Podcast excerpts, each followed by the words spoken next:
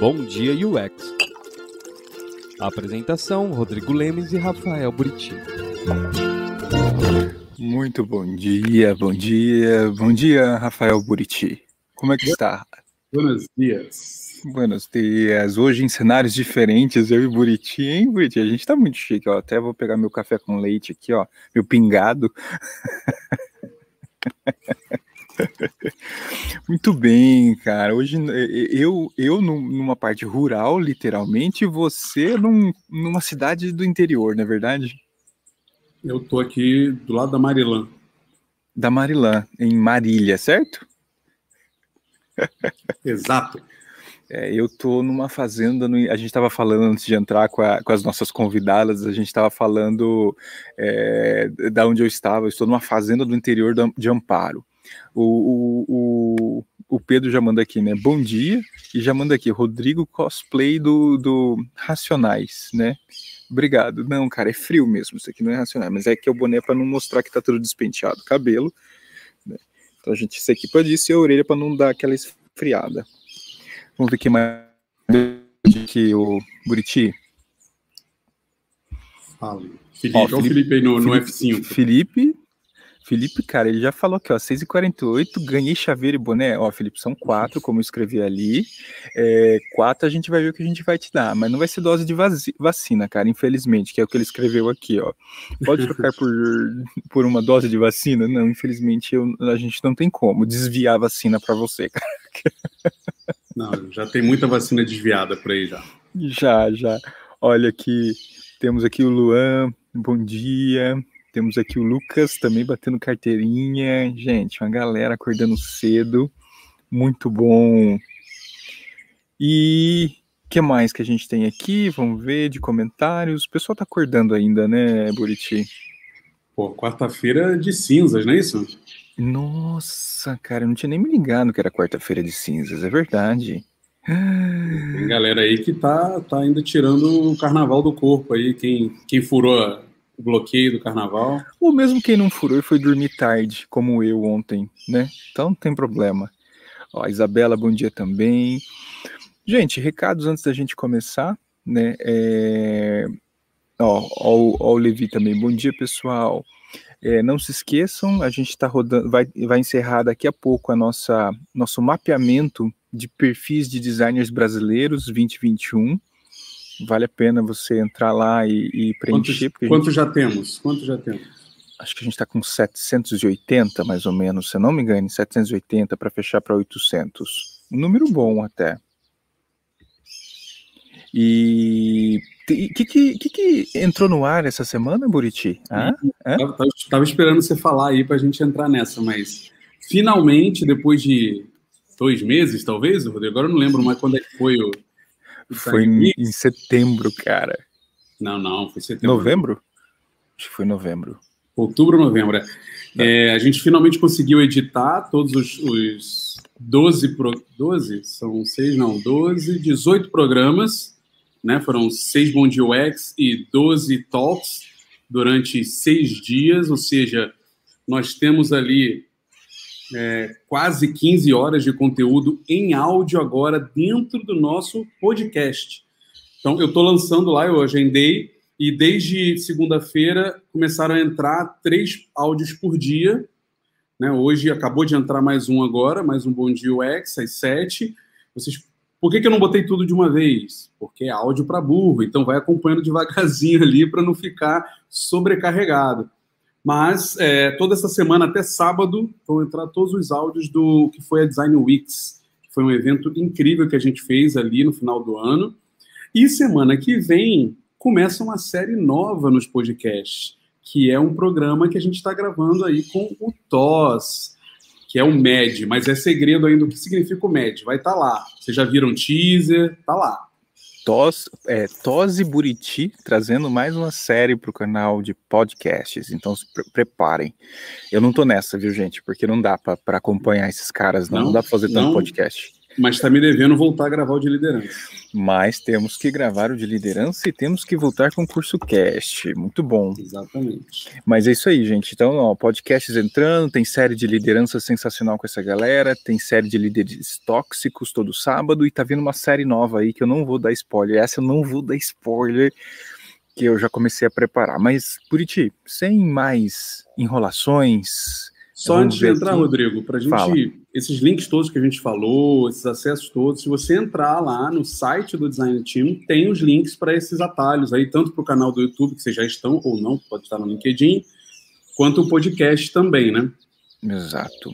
Ó, só para a gente fechar aqui o nosso ciclo de bom dias. Bom dias, Thaís. Boa madrugada. Paula, bom dia. Jonathan. Ó, então tá todo mundo aqui já acordando, entrando. E as nossas convidadas, né, também fizeram esse esforço terrível, porque eu já soube que elas são da noite e não da manhã. Né? A gente teve que forçá-las a acordar de madrugada e eu concordo, é terrível, gente, tá? Mas hoje eu vou puxá-las aqui, as grandes, né, grandes mulheres autoras, de nada mais, nada menos do que, ó, tá aqui o meu, inclusive com dedicatórias maravilhosas. Deixa eu trazer aqui pra gente Denise, Elisete e Cecília. Tudo bem com vocês? Bom dia. Bom dia, bom dia, gente. Tudo bem, bom dia. Bom dia, Cecília. Ó, gente, é- é, eu quero avisar já que a nossa internet pode cair, porque hoje a live tá com peso, viu?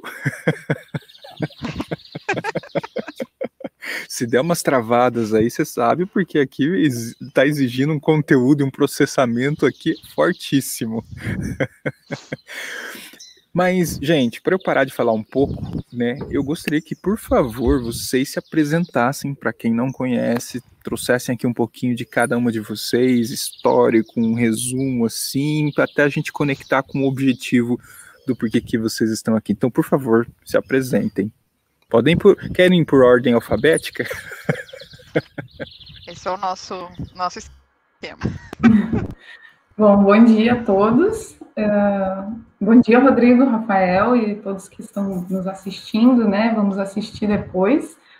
Eh, obrigada pelo convite de vocês para a gente estar aqui nesse bate-papo. É, o Rodrigo tem razão, nós somos da noite, né? Eu principalmente, então a cara de sono assim é, é inevitável. Ah, mas é muito bom estar aqui para poder falar um pouquinho do, do livro, né? Esse livro que vem aí é, povoando as nossas vidas há algum tempo e agora, enfim, se materializou. Bom, eu sou a Cecília Henriques. É, do meu currículo, eu sou pedagoga de formação, né? Fiz formação em, na área educacional, em nível de mestrado também, já fazia pesquisa qualitativa em empresas, enfim, e não sabia bem o nome disso, até que 2012 eu conheci a Denise e fui fazer pesquisa de experiência, né? UX Research, né? Nem era pesquisa de experiência também, que isso veio depois, né? Esse, o termo em português que a gente definiu no livro e disse que ia usar e, e tem que usar o nosso idioma, né? E aí eu pude olhar para aquilo e, e dizer, nossa, era isso que eu queria fazer a vida toda e não sabia onde estava, né? Não sabia onde estava no lugar errado na hora errada, né? E de lá para cá, então comecei a me envolver em outros projetos, enfim.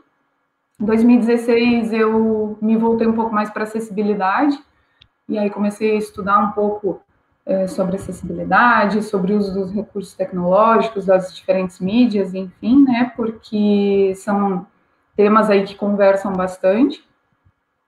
E aí é isso, né? Trabalhei com consultoria, como freelancer e, enfim, dando aula também na graduação. Uh, trabalhei com um público mais jovem também, né? Desde criança. Trabalhei com um público mais velho, com idosos também. Então tem essa, essa conexão entre formação, educação, né? Área acadêmica e educacional e também da pesquisa em empresas. Atualmente eu, tô no, eu estou no grupo SBF, como UX Researcher, e está sendo bem bacana, assim, colocar em prática alguns pontos, né, da, da pesquisa de experiência, numa área que eu não tinha trabalhado ainda, né, que é o e-commerce.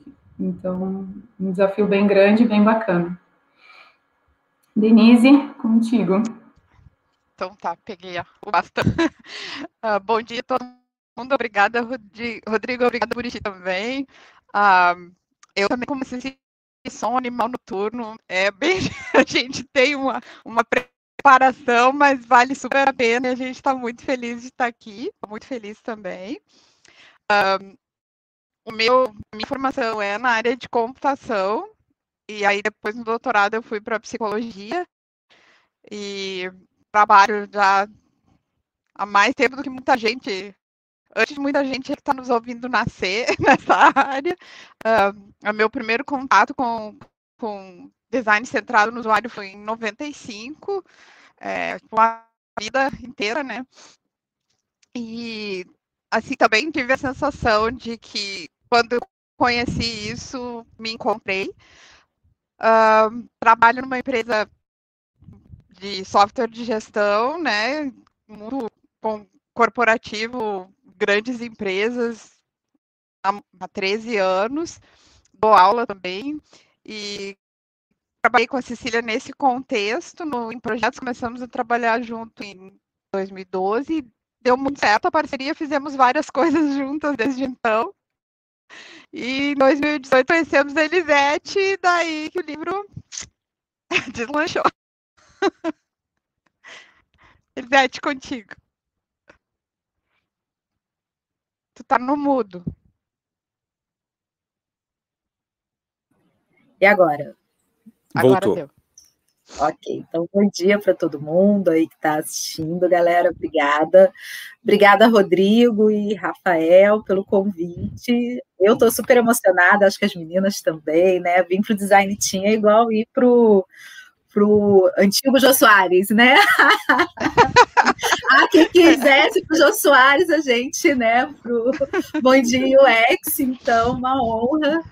É, eu sou antropóloga de formação, né? A minha, o meu background todo vem da antropologia e da pesquisa quântico, um pouco, né, mais com estatística, né? Muita gente não sabe. A minha primeira formação de pesquisa foi em quant, especialmente com pesquisas eleitorais, o que eu acho uma ótima escola de pesquisa, porque é, enfim, você tem que entregar resultado de pesquisa de dois em dois dias e não pode errar, né? Porque se chega no dia da eleição, você errou, sua carreira é, é, está prejudicada. Então, é, depois fui para antropologia, trabalhei com muitas temáticas de, diferentes em pesquisa, né? Eu tenho 22 anos de carreira em pesquisa. É, já trabalhei com pesquisa com comunidades rurais, estava comentando aqui com os meninos antes, com comunidades quilombolas, impacto social, impacto ambiental, uh, políticas públicas, políticas para a tecnologia, né, na década de 10, assim, né, gente, já tem um tempo, eu trabalhei muito com pesquisas que foram depois fundamentar o Marco Civil da Internet, lei de, a, a LGPD, e, e, né, uma coisa que as pessoas sabem pouco, por exemplo, na pesquisa de experiência, faz parte também disso, né, porque quando a gente monta um projeto de lei, esse projeto, ele acaba é, impactando a vida das pessoas e entender como é que vai ser esse impacto na vida das pessoas, como é que as pessoas também vão reagir agir diante disso é, é bastante é, é importante. Foi para mim uma grande experiência. Até que em 2012 ou 2013 eu, eu fundei uma empresa de pesquisa chamada Clave de Fá.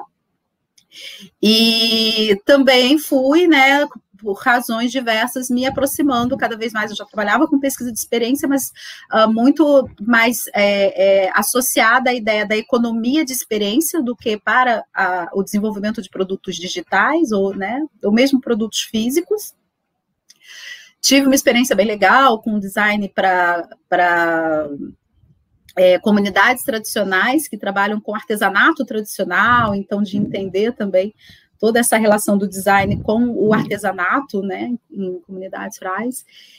E é isso tudo me, foi me trazendo, assim, foi uma trajetória que, que veio cada vez mais se aproximando da pesquisa de experiência para produto digital, até, né, é meu primeiro trabalho com isso efetivamente, né, que foi com teste de usabilidade, já foi em 2014, antes eu já vinha trabalhando com design de serviços, design thinking, E aí foi aproximando, aproximando, aproximando até que em 2018, né, eu já tinha uma carreira, já estava, né, é, no nosso mercado, eu já era sênior em pesquisa, e no nosso mercado ali do terceiro ano, você já vira sênior também, né, na pesquisa de experiência, então eu também me seniorizei ali entre 2016 e 2018 na pesquisa de experiência, é, trabalhando mais com o conceito já, né, de para produto digital, e quando a gente se conheceu, primeiro conheci a Denise no evento, e aí, enfim, de lá para cá é isso, né? Saiu esse filho aí de três mães, né?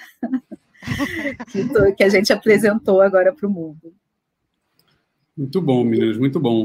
Parabéns por essa, por essa trajetória de vocês, né? Acho que é, é incrível poder chegar ao nível de, de escrever um livro. Acho que todo mundo sabe a dificuldade, né? O, o, o desafio que é, provavelmente os estresses e as vitórias ao mesmo tempo ali. E, e para começar, eu, eu fiquei curioso, né? Porque a Denise falou ali que na, no momento que, que, que tanto a Cecília e ela conheceram você, esse livro meio que finalmente ganhou ou não vida ainda, né? Vida um pouco depois, mas o projeto ganhou o, o empurrão, talvez, né? Como é que começou? Por que, que teu interesse de escrever um livro e principalmente com esse. Né, o título eu sei que surgiu depois, mas com esse viés, né? com esse tom. Eu não vou direcionar para uma, você, senão eu não sei o que eu faço aqui. Eu, eu acho Vamos que a Elisete, Eu posso... Elisete estava até. Quer Ah, responder, Elisete? É, fiquem é porque assim, cada uma tem, teve um interesse ali que foi particular, né? Que, que combinou, obviamente, né? É, a, a- a Cecília e a Denise já vinham escrevendo um livro é, com foco mais em pesquisa de experiência, eu vim escrevendo também um livro com foco em metodologia em geral. Eu acho que o que nos conectou foi principalmente a gente perceber que tinha, existe uma literatura acadêmica que a gente sempre recomenda, de pesquisa. Então, assim, a gente fala, é o primeiro pesquisa com foco em um X, mas a gente tem uma literatura acadêmica de pesquisa é, bastante forte, bastante interessante, né? é, é, que inclusive é o que nos fundamenta também. A gente tenta trazer um pouco dessa literatura para dentro do livro. Mas a gente sentia a falta de ter um livro que fosse é, tivesse duas características, que ele fosse mais prático, que ele trouxesse mais o dia a dia mesmo de quando você está trabalhando fora do ambiente acadêmico, como é que é você é, fazer isso, mas que ao mesmo tempo não fosse só artigos do Medium, nada contra os artigos do Medium, mas os artigos, pela sua natureza, eles acabam tendo um olhar muito mais também prático ali do dia a dia, mas que às vezes fica muito parecido com uma fórmula e que dá pouca possibilidade de você olhar e falar assim, não, mas se eu quiser fazer diferente, será que eu vou no caminho certo? Então, dá essa insegurança também, e às vezes aquela necessidade de repetir como está ali, porque você também falta, a gente sentia essa falta de embasamento de, cara, como é que eu recrio? Né, que a gente sempre fala, você pode trabalhar a pesquisa, assim, é, que, que, até essa brincadeira que a gente faz, né, do, do, do, sem, sem o rigor acadêmico, mas também sem os erros do mercado, né, que é o nosso subtítulo, assim, então a gente tinha muito esse olhar de falar, cara, a gente quer uma pesquisa que ela seja muito bem fundamentada e é possível fazer isso dentro de empresa, porque nós três fazíamos, a gente falou, bom, se a gente faz e conhecemos outros profissionais tão excelentes que fazem, então é possível fazer, é, né, mas que atenda a demanda de mercado, que é uma dif demanda diferente da pesquisa acadêmica, né? A pesquisa acadêmica ela precisa existir, a gente nunca quer dizer que ela não tem que existir, pelo contrário, ela tem que existir com as suas características, mas ela tem um tempo, ela tem um tipo de entrega, ela tem uma demanda que é diferente de quando a gente está dentro de uma empresa. Então, acho que ela foi isso que conectou nós três, assim. E o terceiro o, o ponto, eu acho que é ter um material brasileiro, porque também já existia uma literatura grande sobre o X Research, é, mas toda né, em inglês, então, e falando da realidade lá de fora, né? E aí a gente queria trazer cases brasileiros, trazer a nossa realidade para dentro do livro, né? Trazer o nosso jeito de fazer, assim, as nossas intempéries também, que são diferentes. Então, a gente também queria trazer é, brasilidade para essa, essa, esse material. Assim, acho que, que foi o que mais a gente, desde a primeira conversa, conectou, né? A gente sentiu esse, essa liga por causa desses pontos, eu acho. Ah, legal. Então, assim, nessa história toda eu posso entender que isso é mais que um livro, né, Denise? É, é mais que um livro. É, assim, começou com assim um, um, objetivo razoavelmente modesto, né? A gente queria suprir essa lacuna e, e dizer para as pessoas é possível fazer, dar exemplos e mostrar algumas coisas que eram flexibilizáveis, digamos assim, sem comprometer o resultado, né? Desde que bem fundamentadas.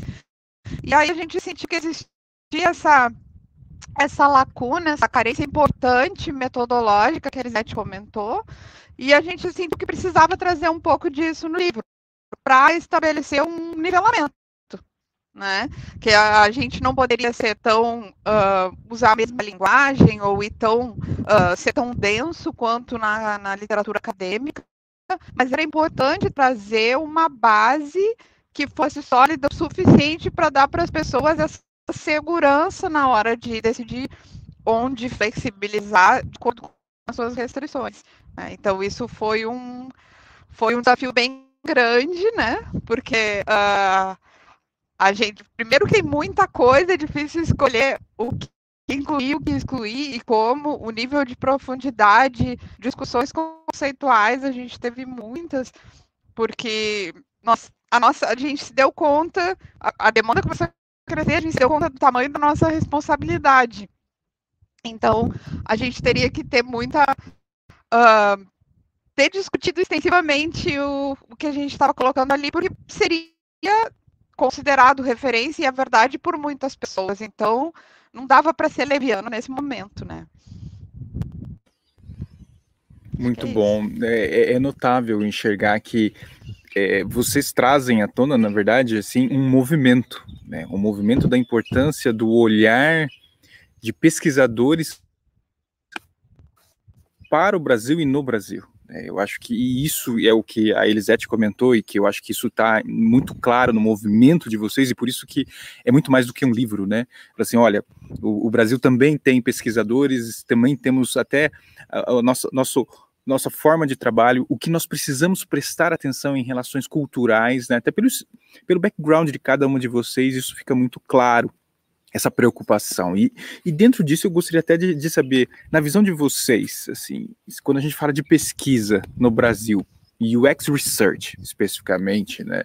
Se é que a gente pode especificar onde é que nós estamos? Assim, se a gente fosse pintar um cenário, e não consigo nem trazer aqui um parâmetro, mas o que, que vocês podem nos falar em relação aqui? Como que nós estamos num estágio de visão do quanto nós estamos avançando, desenvolvendo, trazendo a pesquisa com o seu grau de importância? Como que vocês enxergam isso?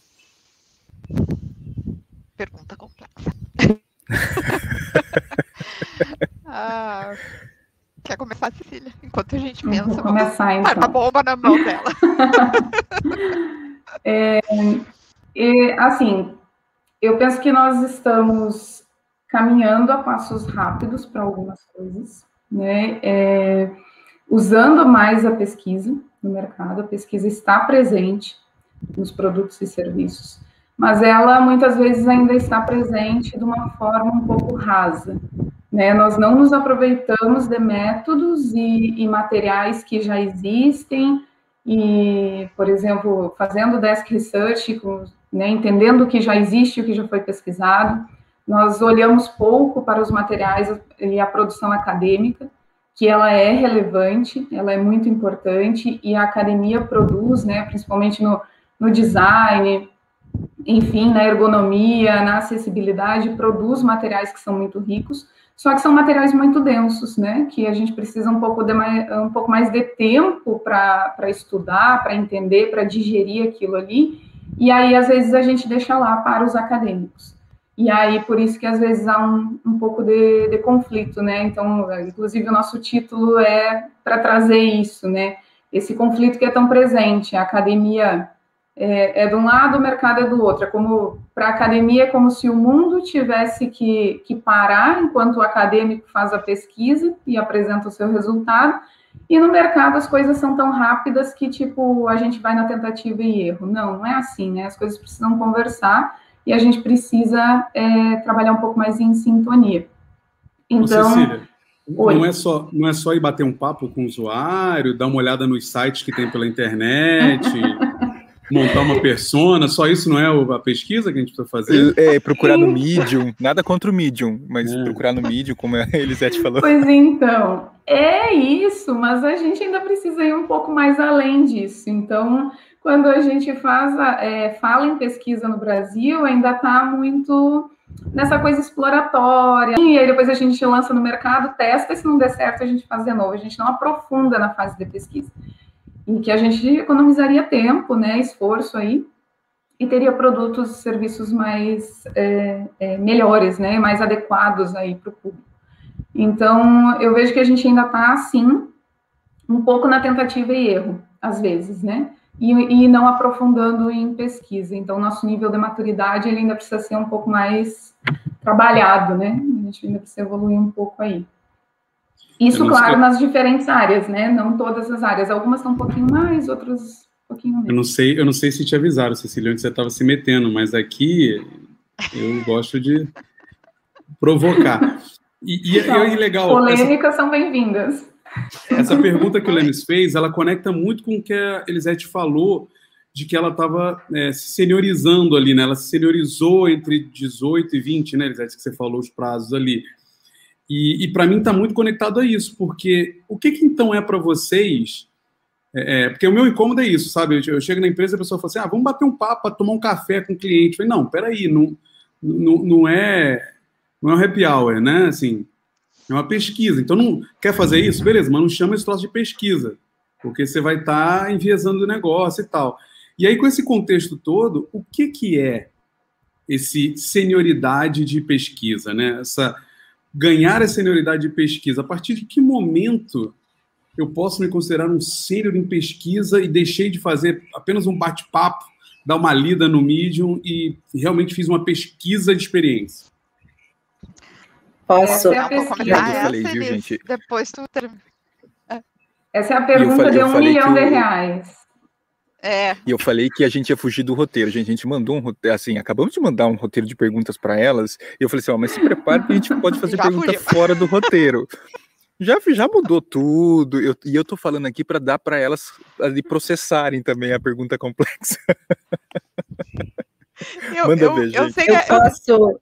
eu sei que as meninas vão falar, deixa eu só dar um pitaquinho aqui, eles já te entregam o bastão. Uh, essa coisa da senioridade é muito legal que tu trouxe, Brit, porque uh, falando no vídeo de novo, né, e nas, nas, uh, nas publicações mais receitinha de bolo que a gente vê, não que todas sejam, mas é assim, as pessoas às vezes aprendem um método e uma, usou uma vez, deu certo, e aí resolve querer usar ele sempre, para tudo.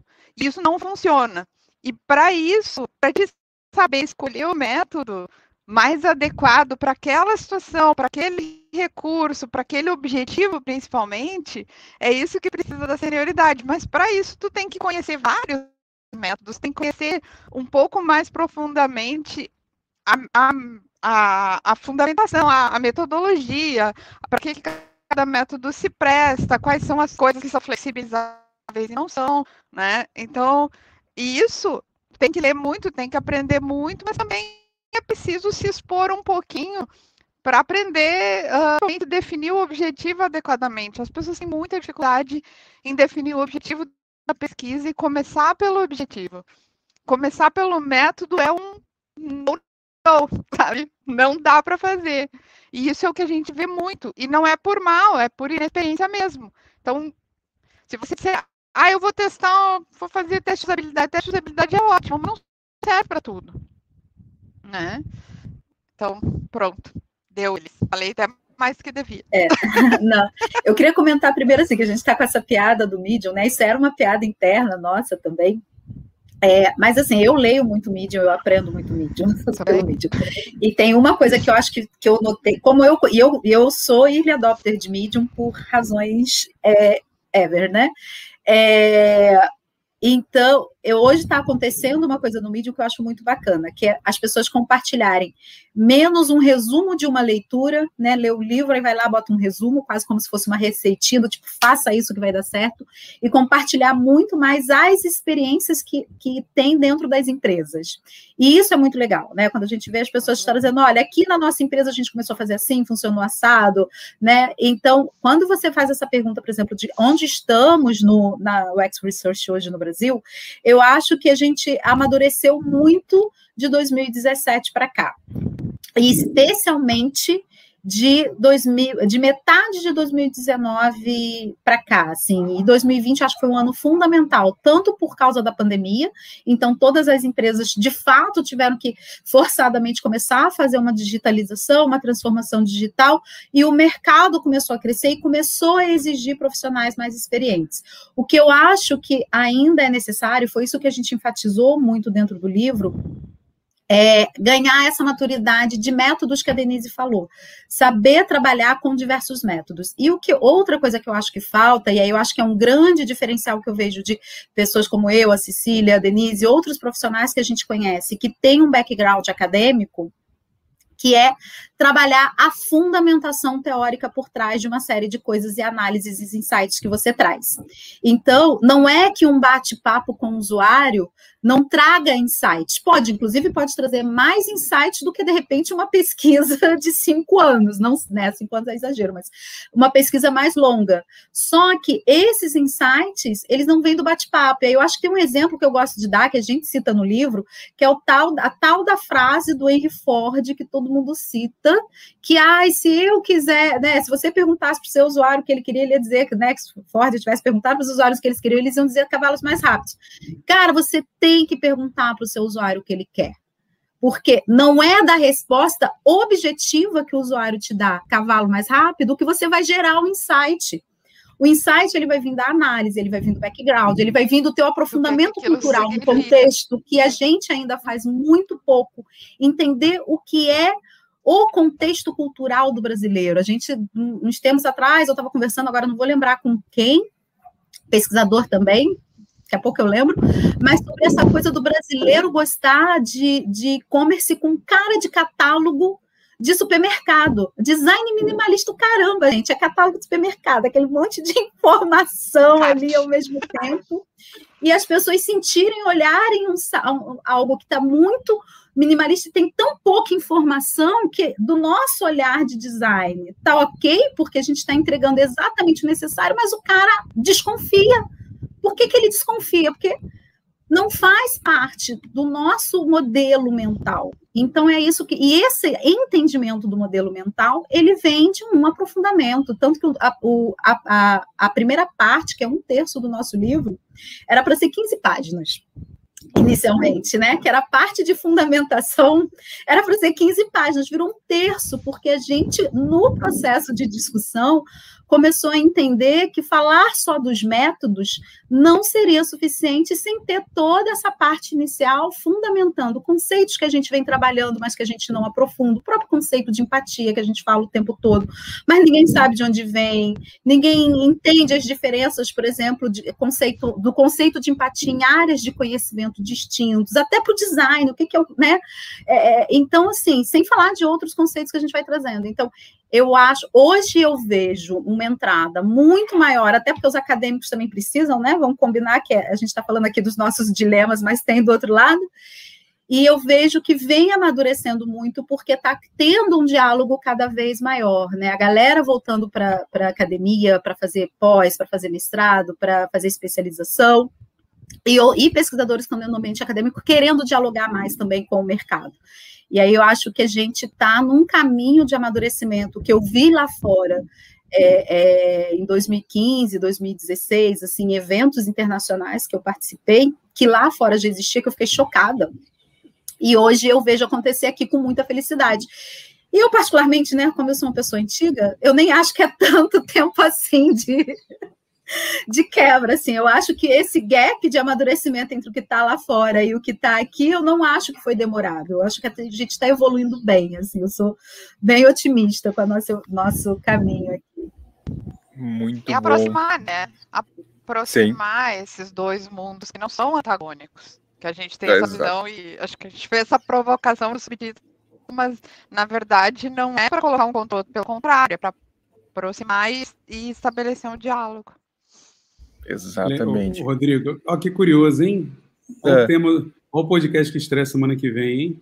Você tá dando spoiler, Buriti, não pode. Gente, eu, eu, gostei muito da parte de vieses, por exemplo, que vocês abordam no livro, trazem no livro, e no que isso se conecta com características brasileiras e, na visão de vocês, podem nos diferenciar de outras culturas, por exemplo, porque a gente, né, a gente praticamente construiu o que é UX hoje, baseado na cultura americana, né, em estudos europeus e etc. Mas aqui, né, na visão de vocês também, onde essa, é, o livro em si se conecta com a nossa cultura, com as nossas necessidades brasileiras? Pergunta difícil. Assim, uh, os vieses, né, eles são uh, parte da natureza humana, assim, todo mundo tem vieses, né, uh, mas eles são altamente influenciados pelo contexto, né, e pela cultura na qual a gente se insere. E, e o grande erro de copiar ou de pegar os, as coisas de fora e trazer para cá, é, é, não olhar para isso. Não é que não sirva, mas a gente tem que adaptar, porque o nosso contexto, ele, ele influencia altamente as nossas decisões e a forma como a gente faz as coisas. Então, uh, não necessariamente tudo que é bom lá fora vai funcionar aqui. Outro dia eu vi alguém falando sobre vacina, né? E dizendo que sobre a história da, de acelerar a aprovação da vacina russa, não sei o quê, ou de uma outra vacina. Ah, mas se a FDA já aprovou, então pode usar direto aqui, não precisa nem passar pela Anvisa. Eu achei, claro que precisa, gente, aqui é diferente, nós somos diferentes, tem várias questões diferentes, né? Práticas, físicas, contextuais e principalmente culturais, a gente tem que olhar para isso, porque isso influencia, se a gente ignorar, uh, os resultados podem ser afetados sensivelmente, né? Então é preciso entender como é que como é que o brasileiro pensa, como é que o brasileiro funciona, como é que o brasileiro aprende, como é que o brasileiro toma decisões. E então é preciso entender o que são esses vieses e tentar a gente como nosso material de trabalho de pesquisador são pessoas, né? Assim, nosso, a, a, interação, os relacionamentos com as pessoas. Então é, é, é indispensável a gente estar ciente que tanto os nossos usuários quanto nós mesmos somos reféns dos nossos vieses. E, e, embora não seja possível eliminá-los, a gente pode estar tá todo o tempo questionando se, até que ponto isso é a verdade ou até que ponto está influenciado pela minha percepção ou é uma visão enviesada do usuário. E esse questionamento constante, ele nos permite uh, administrar um pouco melhor e, e, minimizar dentro do possível os efeitos desses vieses, né? Não sei se eu te explico. Difícil, assim. Posso fazer um comentário? É assim, o, a gente tem vários tipos de, de, vieses, né? No livro a gente apresenta alguns, alguns são vieses técnicos, alguns são vieses que a psicologia fala porque são inerentes às pessoas, a gente tem vieses é, culturais, e aí uma coisa que a gente não se propôs a fazer no livro, e, e mas assim, se alguém quiser fazer, vai ser incrível.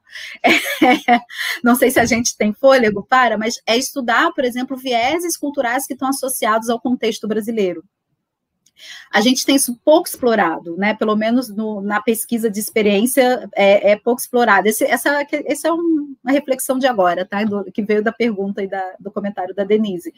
Mas que é uma coisa que a gente sabe que tem, né? Por exemplo, aqui o próprio um, uma coisa que a gente tem, que aí vem também de um background acadêmico, que é de valorizar muito a produção de conhecimento lá de fora e pouco a nossa própria produção de conhecimento né? Que inclusive foi uma coisa que nos envezou, tá? Assim, assumindo aqui coisas, né? É, teve um momento que a gente olhou para o livro e a gente viu que a nossa própria bibliografia estava muito influenciada lá por fora e que a gente estava trazendo pouco nosso, a gente que é super é, ligada ao ambiente acadêmico brasileiro, a gente estava trazendo pouco né, do, da teoria acadêmica brasileira para dentro do livro. E isso é um viés também, né? É um viés de contexto. Então, uma coisa que eu vejo muito no nosso mercado é esse viés de contexto, que não é só um problema só nosso, né? Não é só do design, ele é da produção de conhecimento no Brasil como um todo. E aí, mas é uma coisa que é legal da gente perceber, né? E da gente olhar e falar, cara, vamos trazer mais conteúdo nacional, vamos olhar mais para isso, vamos olhar mais para o nosso contexto, o que não exclui olhar lá para fora, o que não exclui, por exemplo, publicar, e aí é uma coisa que também é muito legal para quem tem né, as habilidades, começar, por exemplo, a publicar no Medium em inglês, que é um trabalho que o X Collective faz, super legal, porque o design brasileiro, a, a, a, a UX brasileira, ela é super olhada lá fora pelas nossas características, né, de conseguir também trabalhar é de uma forma muito criativa. Pedra. Não, e, e, de ter um olhar muito criativo, então é muito legal que a gente publique em inglês, então que a gente consiga fazer isso, né? Olhar e falar, influenciar lá fora, ser influenciado porque é parte, mas também pegar essas influências e colocar, né? Tem uma a, a expressão modernista, né, da antropo, antropofagia do, né, do Mário de Andrade, assim, aquela super feliz que é isso, né? O que é essa antropofagia brasileira? É pegar todas essas influências, que é isso que a gente faz no popular ali no dia a dia, pegar todas essas influências e conseguir trazer isso para cá. E aí isso eu acho que reduziria muito os nossos vieses na hora de olhar para os produtos digitais, que no fim das contas é para isso que a gente faz pesquisa de experiência, né? Para desenvolver produtos e serviços para os nossos produtos e serviços atendendo o nosso, o nosso mercado aqui. Eu acho que, um, que esse viés que vem, né, da gente olhar essa produção acadêmica lá fora e não, é, tem, e não conseguir ou não ter, é, é muito forte, né? Não, de não ah, adaptar e ajustar para o nosso contexto aqui, né? Assim, e, não é nem ajustar ou adaptar, assim, de não efetivamente olhar para o nosso próprio contexto e fazer esse mix ali, né? O Rodrigo tem um, não sei se se vocês acompanharam no lançamento do livro, a gente teve um, um, uma mesa sobre vieses que foi bem bacana, com um professor da psicologia da PUC e a Carol da Torre. Foi bem, bem legal mesmo. Se alguém quiser, está disponível no, no YouTube da gente lá do, do livro. Ainda temos que aprender com o Buri como é que se edita isso para separar as mesas, porque por enquanto ainda está um turno e outro, mas tá lá, se alguém quiser. Muito bom, muito bom, meninas. Para ir fechando, para a gente poder ler a galera, né? Porque tem muito, tem muito comentário aqui. Tem uma pergunta final que eu queria fazer pelo seguinte: dá para perceber que o livro ele tem uma pegada de, de ser um manual para os pesquisadores, né? Entenderem como é que eles podem atuar nos, é, nos níveis diferentes de pesquisa, né? E aí, pegando essa, esse caminho, qual para vocês, né, diante das, durante as, é, é, a construção do livro, né, e vendo as histórias, etc., qual é o problema ou quais são os problemas mais, é, é, os desafios maiores que o pesquisador encontra no mercado brasileiro?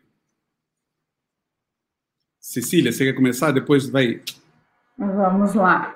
Bom, o livro ele tem essa pegada mesmo de pequeno manual, no início, no princípio de tudo, ele era para ser um, um, livro pequeno, mas que orientasse as pessoas a fazer a pesquisa e a é, digerindo determinadas etapas e determinados pontos da pesquisa, tornando isso mais fácil para quem é iniciante, principalmente. Mas ele veio com um pouco mais, né, quando a gente aprofundou conhecimento, né, o conteúdo e as discussões. Então, mas ele tem essa, essa pegada também.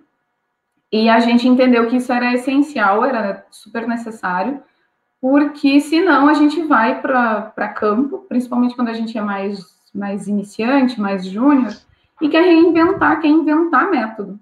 Não é nem reinventar, é inventar método. E aí, às vezes, não dá certo, né? Então, para a gente poder inventar e reinventar, a gente precisa ter background. É, então, por isso que ele tem essa, essa pegada. E. Desculpa, Rafael, eu entrei numa outra lógica, por favor, repete a pergunta. Quais são as maiores dificuldades, né, os desafios?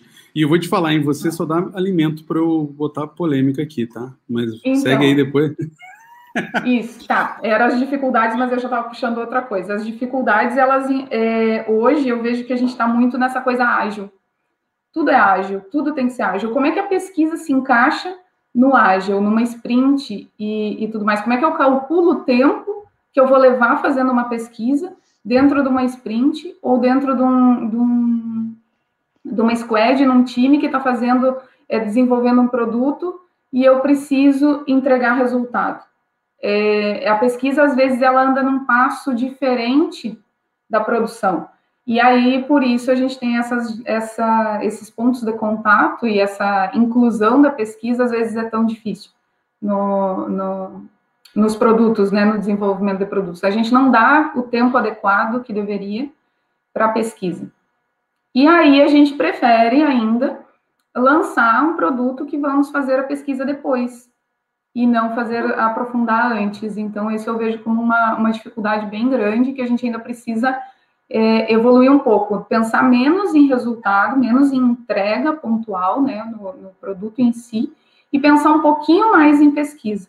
Mas claro que a gente não vai eliminar uma para fazer a outra, né? Essas coisas elas precisam conversar, a gente precisa dar um pouquinho mais de tempo para que a pesquisa surja, cresça, né, e seja bem planejada dentro do, do projeto o que às vezes ainda fica um pouquinho, a gente já evoluiu bastante, já estamos bem melhores nisso, mas às vezes ainda fica um pouquinho para depois, sabe? Ah, depois a gente testa, depois a gente vê como é que fica e tudo mais. É muito, é muito legal, e principalmente porque é, é, você puxou uma coisa interessante, né? Que é a questão da agilidade. O pessoal confunde demais, né? A agilidade com velocidade.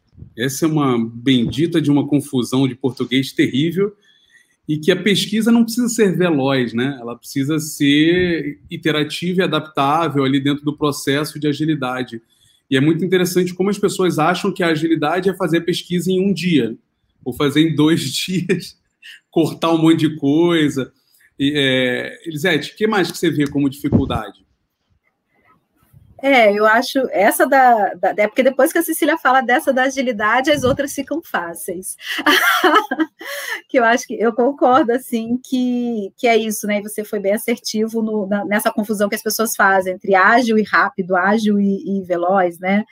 É, e acho que aí soma justamente a questão que a gente tinha brincado antes da senioridade, que é também entender quando você faz. Eu já fiz pesquisa de dois dias.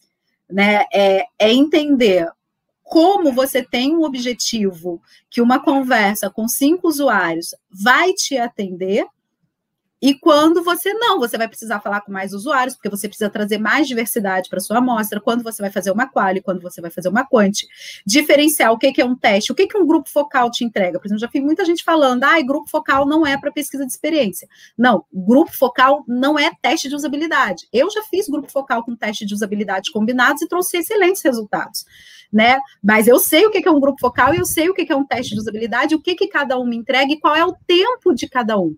Se eu estou testando uma feature super rápida, eu posso fazer uma pesquisa mais rápida. Eu brinco que o problema é que pesquisa ela precisa, você vai trabalhar a pesquisa não em termos de tempo, né? As pessoas querem definir um tempo para fazer a pesquisa. É, você tem que ter, trabalhar a pesquisa em termos de aprofundamento. Quanto você precisa de fato se aprofundar naquela temática? Se você está testando uma feature ali que você quer fazer um de repente um AB, alguma coisa, e mesmo AB não é rápido, né, gente? Rápido no sentido não é em um dia dois, né? Não, pelo amor de Deus, não estou dizendo isso, não. Mas o que, que você quer testar ali que, de repente, de fato, uma conversa de guerrilha você consegue trazer? E, ah, não, você quer testar um produto inteiro que vai impactar na vida da pessoa em milhões. Aí você vai lá e, e, e faz rapidinho ali um teste. Assim, então, o que você quer trazer com a pesquisa, e sempre voltando uma coisa que a Denise bate muito e que a gente bate muito, que é qual é o objetivo? onde você quer chegar? E aí, quando isso é bem compreendido nas equipes de produto como um todo, né, não só dos pesquisadores, mas da equipe de produto como um todo, vai ficando mais fácil você coordenar. Então, aqui a gente vai conseguir, vai precisar de três, quatro meses para fazer. Aqui não, aqui a gente consegue fazer em uma semana, duas semanas né? É, é, esse é um ponto que eu acho que, que, que é, é acaba doendo mais para os pesquisadores, mas eu acho que também dói nos pesquisadores, porque também a gente tem dificuldade ainda de apresentar essas distinções, né? De entender o que, que vai, a, o tempo e o aprofundamento de cada coisa. É, Outra dificuldade. Oi, desculpa, essa bate, essa bate total na sua senioridade que você falou, né? Porque né, é, eu vejo um romantismo muito grande na pesquisa, né? Do tipo, precisamos fazer pesquisa, porque UX sem pesquisa não é falar com o usuário, blá blá blá. Eu tenho uma, eu tenho uma frase que digo que a gente não precisa falar com o usuário sempre, tá? Mas. Sim, a gente pode entrar, a gente pode entrar no, no fundo disso em outro dia, né? Mas não, é, é, tão, é tão romântico, né, Denise, que que você chega. eu pego às vezes design fazendo pesquisa, você tá, beleza, mas o que você queria com isso aqui? Aí olha para um é lado, olha para o outro, fala, porra, então para que você está perdendo tempo fazendo isso, pô? Aí é por isso que a, que a galera, às vezes, da Squad e, do, e dos times acham que a gente está perdendo tempo fazendo um negócio. Que a gente não consegue ser objetivo e saber o porquê que a gente está fazendo. Aí eu vou puxar para Denise, então, tá, Elisete? Como é que você vê isso? então, é, eu já vi, agora eu adorei que tu falou isso, porque eu já vi muita gente, não, porque eu tenho que ver como é que tá a usabilidade do meu, meu site. Tá, mas para quê? Não para ver, para melhorar a usabilidade. Mas para quê? Melhorar a usabilidade não é o objetivo, entendeu? Você tem que melhorar o objetivo, a usabilidade para alguma coisa. Aquela alguma coisa que é o objetivo. E isso não é claro para as pessoas. Isso, isso depende da senioridade. Você precisa conhecer para poder fazer essas escolhas. Você tem que desenvolver essa vivência que a Elisete falou.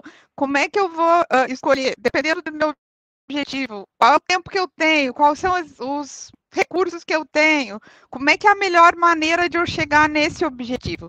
Tudo tem que ser orientado pelo objetivo, ele tem que ser revisitado várias vezes durante o processo, né? E isso também é uma coisa que vai vir da maturidade.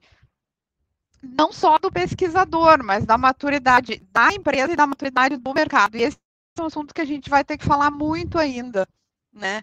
Uh, ainda a, a maturidade do mercado tá nesse nível adolescente, digamos assim, que você falou, romantizado, né? Tudo, a gente acha que pode tudo, que a gente já sabe tudo, e que os, os outros, né, os pais, eles estão ultrapassados, que eles são, que eles são, um, sei lá, muito fechados na sua, muito quadrados, como se dizia antigamente. Não, não é isso. É que eles já viram algumas coisas, aprenderam né? Então a gente vai ter que desenvolver esse, esses aprendizados e essas vivências para poder tomar decisões mais sólidas, mais robustas. Né? Eu acho que esse é um. Vamos, vamos, vamos fazer uma pergunta da galera aí, Rodrigo? Vamos!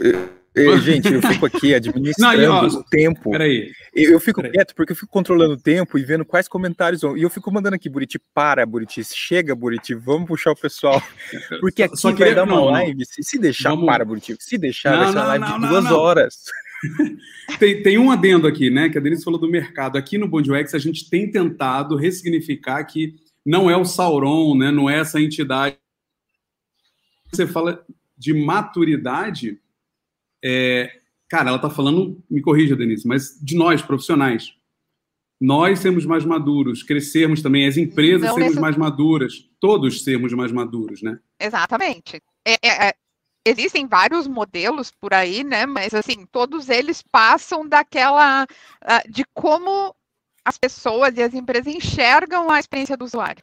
E é o quanto isso tem valor para o negócio né? E quanto maior for essa percepção de valor, mais existe essa disponibilidade de investir, de contratar, de executar, de uh, fazer as coisas da melhor maneira, né? De uma maneira mais uh, sólida, digamos assim, mais fundamentada. E isso, isso, isso faz toda a diferença num nível inicial onde as pessoas não veem menor necessidade de, de pesquisa, não se faz pesquisa, não se contrata pesquisador, né? Tudo isso. Então, assim, esse, à medida que esse nível vai crescendo, a gente consegue fazer a pesquisa de uma forma mais madura, mais sólida, né, mais robusta. É, é, o que eu falei, assim, esse é um papo, gente, que daria para duas horas é. deliciosamente, porque a gente vai achando raiz, né, braços, e, e, a gente vai aqui só na, na divergência, né? E o na convergência. Tá aí para isso. Podcast, podcast aí para isso. isso. Vocês vão voltar, tá? Vocês três vão voltar para conversar aqui com a gente, tenho certeza. Mas eu vou, eu vou puxar, gente, tem muita pergunta pra caramba. Eu vou puxar uma ou outra aqui. O Gonçalo, por exemplo, eu acho que ele dominou o chat inteiro com perguntas. Eu prometo que eu pego uma sua, Gonçalo. Mas eu vou pegar aqui do Felipe e vou pedir até para Cecília trazer talvez a resposta, se, se vocês quiserem. Cecília, ó, o Felipe trouxe aqui, ó, algum ferramental para reaproveitamento ágil de achados? Bom, É, ferramenta não é solução para tudo. A ferramenta tem que estar alinhada com aquele problema que a gente quer resolver. Então, é, mais que recomendar uma, é, uma ferramenta, e desculpa o comentário, né, assim tão direto, mas é uma, é uma verdade que precisa ser dita, disseminada, é, é a gente entender o que, que a gente quer de fato compartilhar daquilo que a gente está fazendo e guardar daquilo que nós estamos fazendo.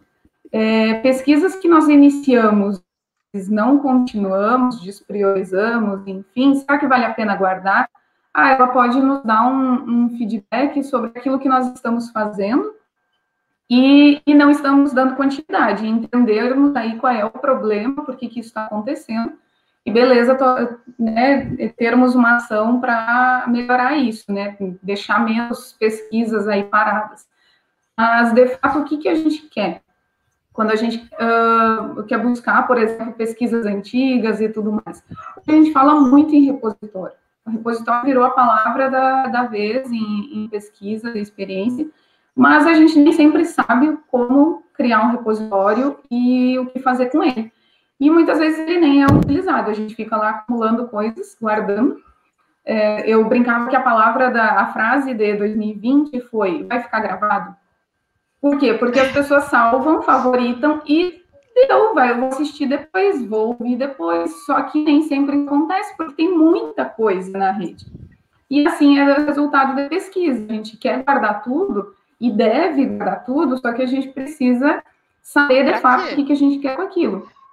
Vai usar no futuro em pesquisas, vai fazer integração de times, é, vai entender os pontos de contato do, do produto, né, dos times de produto, para ver como que eles conversam e, e, interagem, o que a gente pode aproveitar, e aí a gente pensa no repositório em como organizar. Hoje está sendo utilizado GitHub, Notion, enfim, uh, Drive, Microsoft, ferramentas diversas aí para a gente é, ter um repositório, né? E fora as ferramentas que são mais específicas de pesquisa de experiência.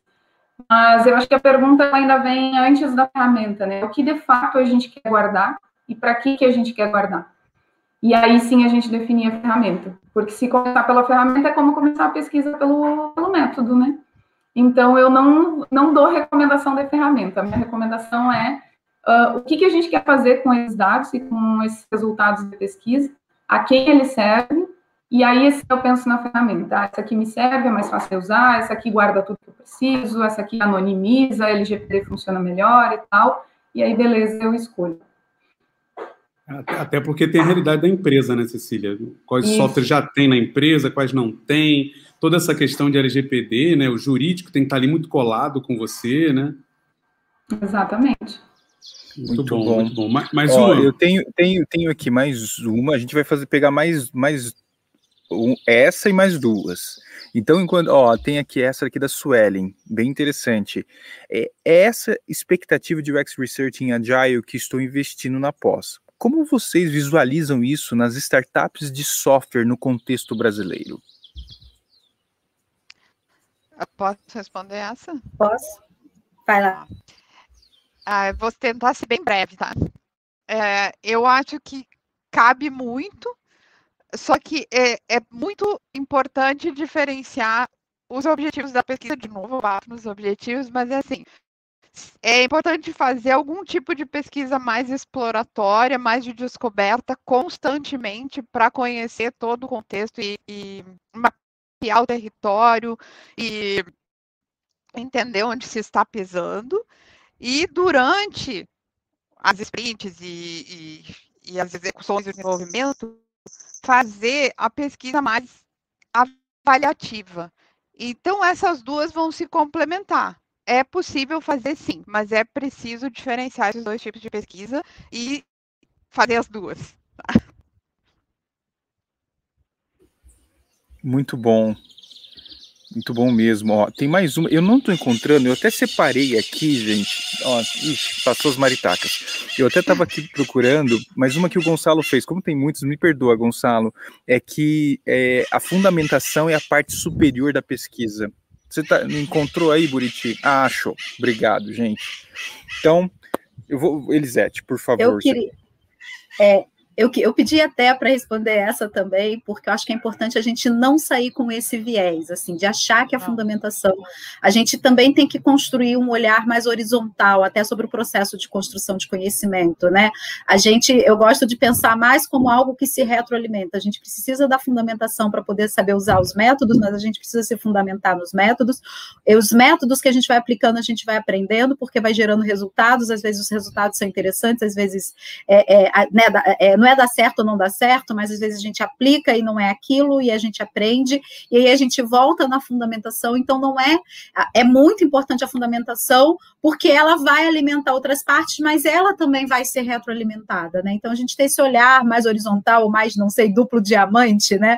Que vai e volta, cíclico. eu acho que é bastante importante. Então, eu não vejo. É, isso, cíclico. Eu não vejo como é, é, a parte superior ou inferior, mas não. efetivamente como um embasamento que te, vai te ajudar. E às vezes, por exemplo, eu mesma, né, eu tenho 22 anos de pesquisa, já trabalhei com pesquisa de tudo quanto é tema que eu só não trabalhei com pesquisa em saúde, eu acho, até hoje. E ainda assim eu volto em fundamentação mas a verdade é que cada vez menos eu volto em fundamentação, porque também já tem todo um background ali construído, né? Então é, é uma coisa que vai se retroalimentando conforme a gente vai ganhando experiência, senioridade, bagagem, o que quer que a gente chame. Mas eu não encaro como algo que é superior ou inferior. Às vezes eu hoje eu estudo ainda mais métodos até do que fundamentações, por exemplo, em relação à construção de conhecimento, etc., mas que são, foram importantíssimas no início da minha carreira. Né? Então, e também para? O que, que você quer fundamentar, né? Assim, é, é isso também, né? O que você, você vai começar amanhã, eu vou começar a trabalhar com saúde. Não dá para chegar do zero e achar que ninguém nunca trabalhou com pesquisa em UX em saúde, né? Pelo contrário.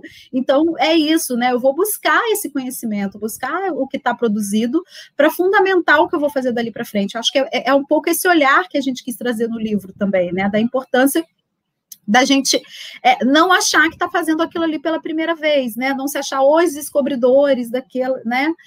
É, é, não inventar aquela a roda redonda, né? Assim, acho que é um pouco isso. Sim, claro. Ah, o comentário voltou. Deixa eu só tirar aqui bem. Uh, a última pergunta, então, e eu acho que vale até a gente trazer assim que não é fácil escrever, escrever um livro, né? Mas vocês vocês deram esse pontapé inicial com essa visão de UX Research, né, trazendo com o sotaque brasileiro, que essa é a proposta e é fundamental, né, e a gente precisa ter mais movimentos como esse, a gente precisa ter mais pessoas que enxerguem, né, é, essa iniciativa de vocês como uma inspiração para que a gente possa ter mais livros com sotaques brasileiros, né, então por isso que a gente até começa, né, é mais do que um livro, né? É, é, um movimento, é uma iniciativa, né? é um empurrão para muitas pessoas que talvez estejam com muitos conteúdos guardados que podem e precisam ser publicados.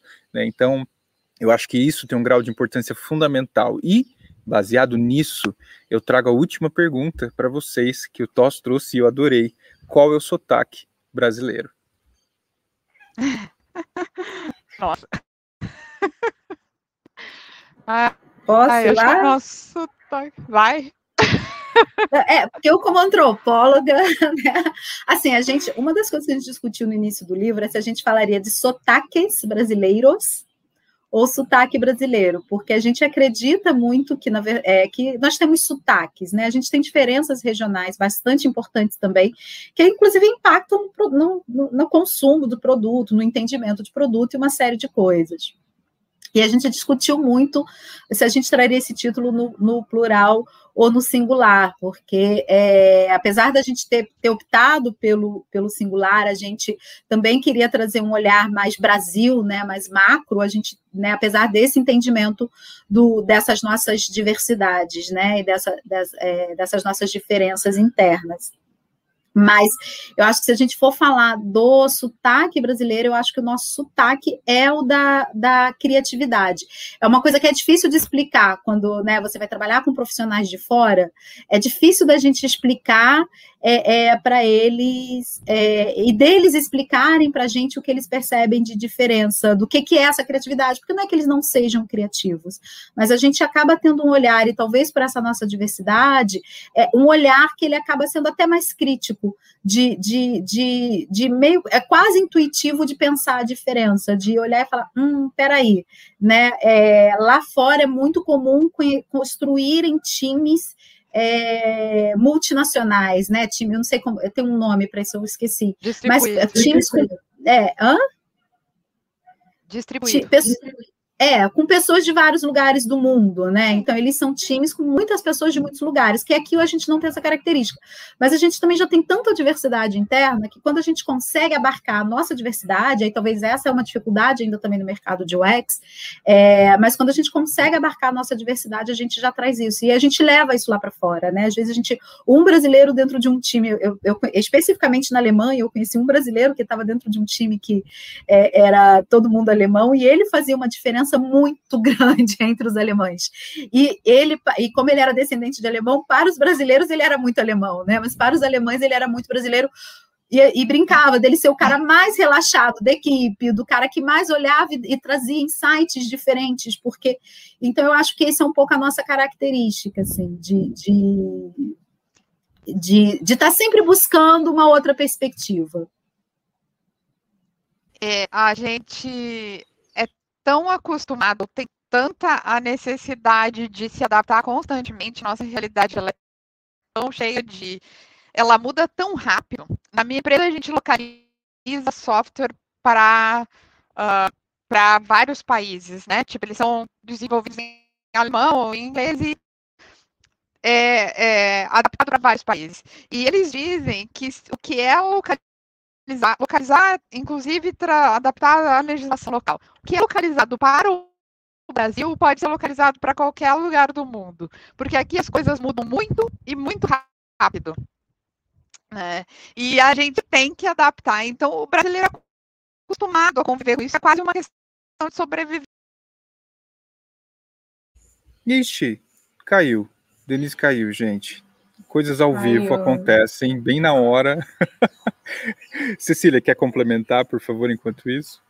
Não, eu só ia dizer que se eu não tivesse escrito o livro com as duas, eu estaria concordando plenamente com tudo que elas estão falando, assim, porque essa, o brasileiro tem muito isso de ser da criatividade e da flexibilidade, né? A gente precisa ali se reinventar às vezes quando a coisa está acontecendo e, e tudo mais, mas, e a gente sempre precisa, claro, aí ter o cuidado nesse reinventar, né? A gente se reinventa, a gente não inventa, né? Porque uh, os métodos estão aí, a pesquisa, né, já tem, a gente já tem um background de pesquisa, se apropria de métodos de, de várias áreas, enfim, mas esse ponto da criatividade e da flexibilidade do brasileiro, eu acho que é isso que, que faz o nosso sotaque, assim, a nossa diferença uh, como brasileiros, né? Claro, a gente tem as especificidades regionais aí, que são muitas, e, e a, como a Elisete bem falou, a composição de um time entre brasileiros de diferentes regiões já é super diverso e excelente, né, para que a gente tenha um produto aí, um serviço mais inclusivo, mais diverso, enfim.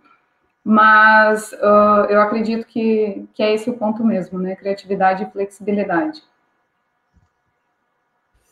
Denise, quer, quer complementar o que você estava falando antes de cair? Não, desculpa por não sei o que está acontecendo, estou caindo e voltando. Eu tinha concluído, era, era realmente isso deu, deu, deu certinho.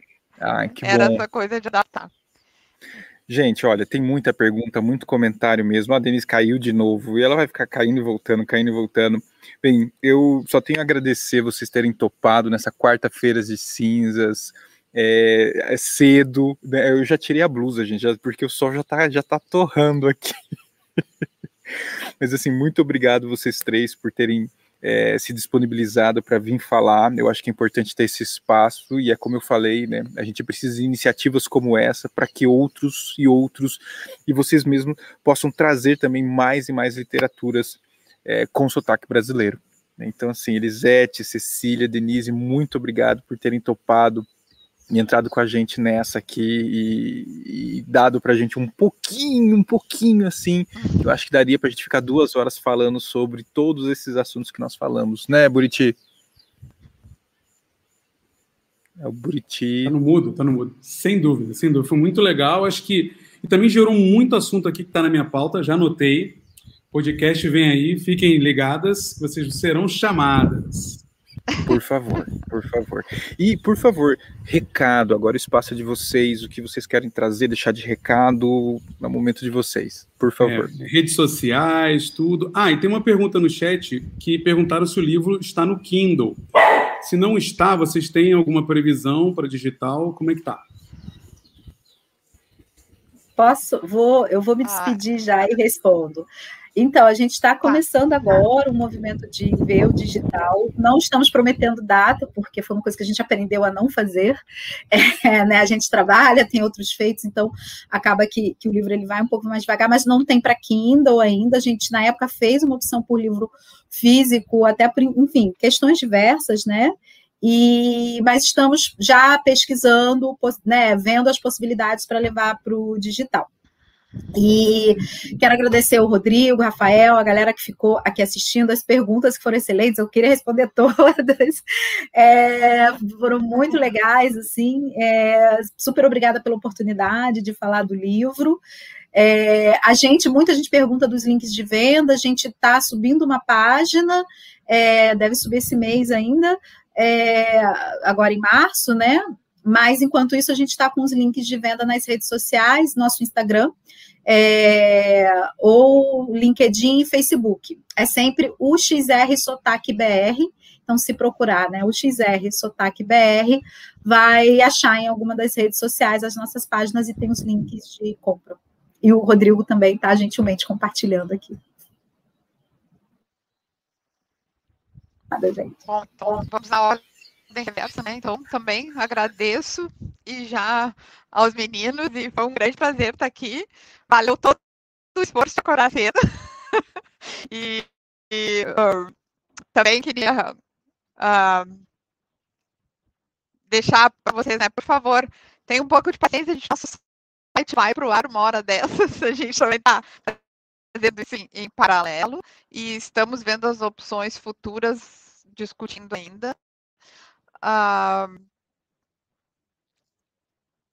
e é isso, né? Mandem perguntas pra gente, mandem comentários, uh, a gente responde tudo. Às vezes demora um pouquinho, mas a gente sempre responde as dúvidas que vocês colocarem nas nossas redes.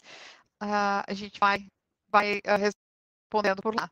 Muito obrigada de novo e até a próxima, né?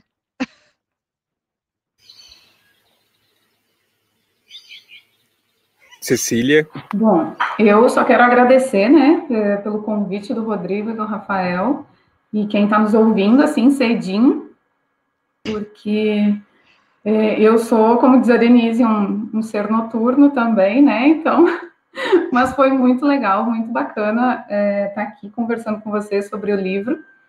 A gente é, fez, né, foi um trabalho solo que a gente aprendeu muita coisa, tem muita história para contar, muita coisa deu errado, muita coisa deu certo, aconteceram coisas que a gente não tinha previsto, tanto boas quanto ruins, uh, mas foi uma lição bem bacana, assim. Então, agora a gente até pode é, dizer que está prontas, estamos prontas para começar um livro, para escrever um livro.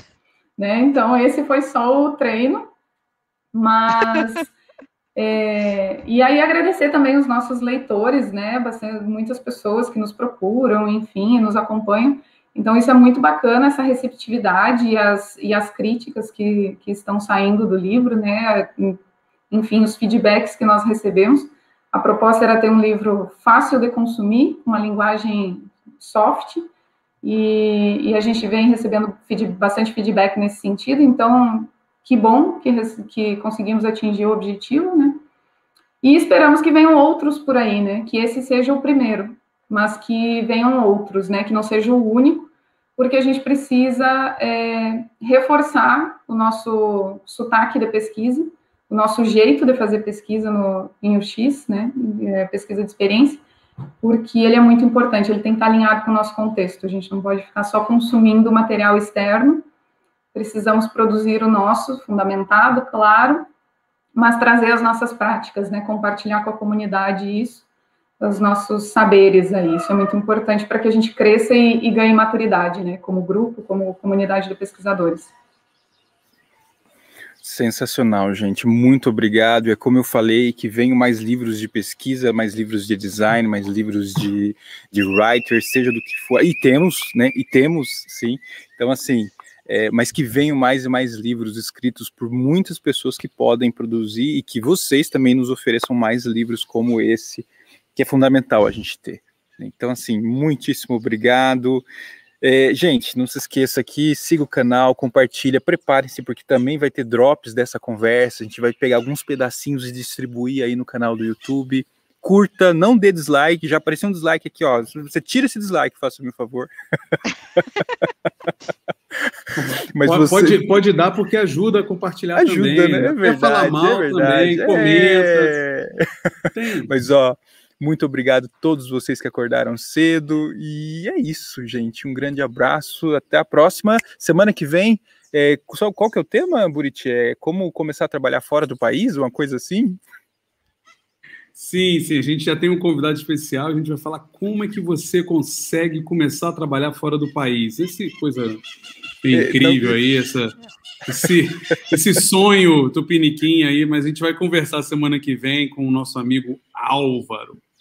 Exato, exato. Então, até quarta-feira que vem, sete horas da manhã e todos os outros vídeos. Elisete, Denise, Cecília, muitíssimo obrigado e espaço aberto para vocês sempre. Obrigadão, tenham uma ótima quarta-feira. Tchau, tchau, gente. Você também. Tchau, tchau.